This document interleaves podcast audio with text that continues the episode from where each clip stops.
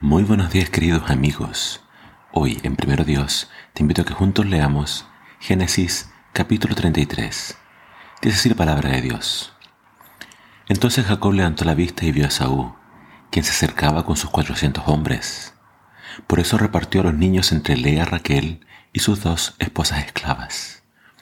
Colocó en el frente a sus dos esposas esclavas, con sus respectivos hijos, después a Lea con sus hijos, y por último a Raquel y a José. Entonces Jacob se adelantó a todos ellos. Cuando se aproximó a su hermano se inclinó hasta el suelo siete veces delante de él. Entonces Esaú corrió a su encuentro y lo abrazó, puso los brazos alrededor de su cuello y lo besó. Y ambos lloraron. Después Esaú miró a la mujer y a los niños y preguntó, ¿quiénes son estas personas que vienen contigo? Son los hijos que Dios, en su misericordia, me ha dado a mí, tu siervo, contestó Jacob. Después las esposas esclavas se presentaron con sus hijos y se inclinaron ante él.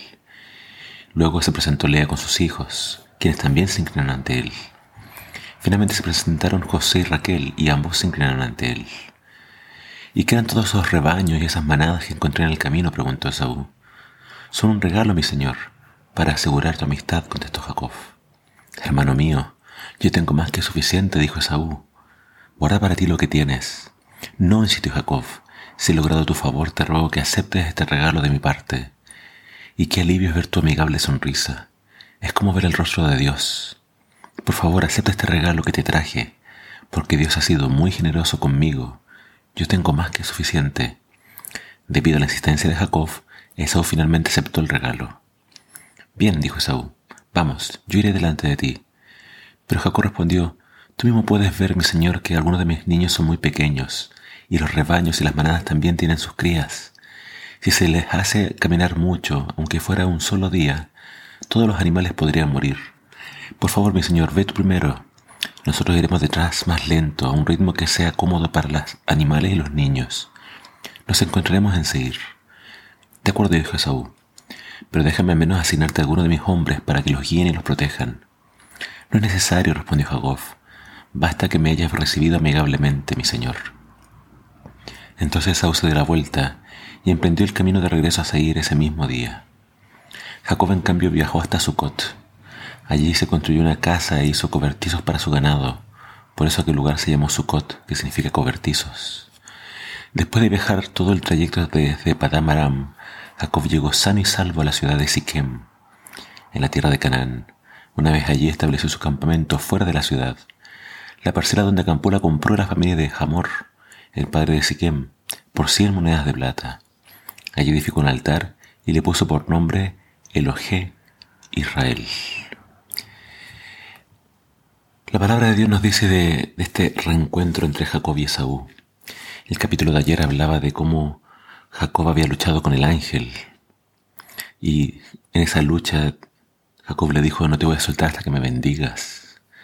Ahí le fue cambiado el nombre de Jacob por Israel, porque Dios le dijo has luchado contra los dioses y los hombres y has vencido.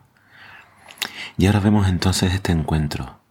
Vemos que aún en el corazón de Jacob había mucho temor él temía que su hermano aún tuviera este rencor en su contra y viniera con cuatrocientos hombres para destruirlo.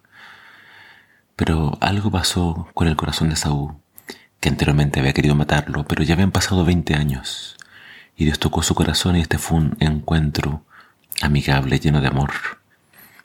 Cuando la escritura, dice que lo abraza y pone sus manos alrededor del cuello, no fue para estrangularlo, sino para simplemente expresarle su cariño. Eh, Jacob había hecho todo lo humanamente posible para buscar misericordia, para caer en gracia delante de él. Le dio un gran regalo y le presentó a toda su familia. Pero creo que Esaú ya lo había perdonado antes. Y este fue un encuentro entonces muy amigable. Y así vemos que Jacob regresa a su tierra, pero va a paso lento. Vemos que va a ir parando por estaciones. Y acá su primera parada fue en, primero dice que paró en un lugar llamado Sukkot y luego en Siquem. Vemos entonces cómo él empieza a cumplir la palabra de Dios, porque Dios le prometió que toda esa tierra le pertenecería a él y a su descendencia. Vemos que Dios cumplió su palabra, lo trajo de vuelta en paz Y eso es lo que Dios promete para sus hijos. Paz, tranquilidad. Que Dios nos ayude a vivir en paz con todos los que nos rodean. Que el Señor te bendiga.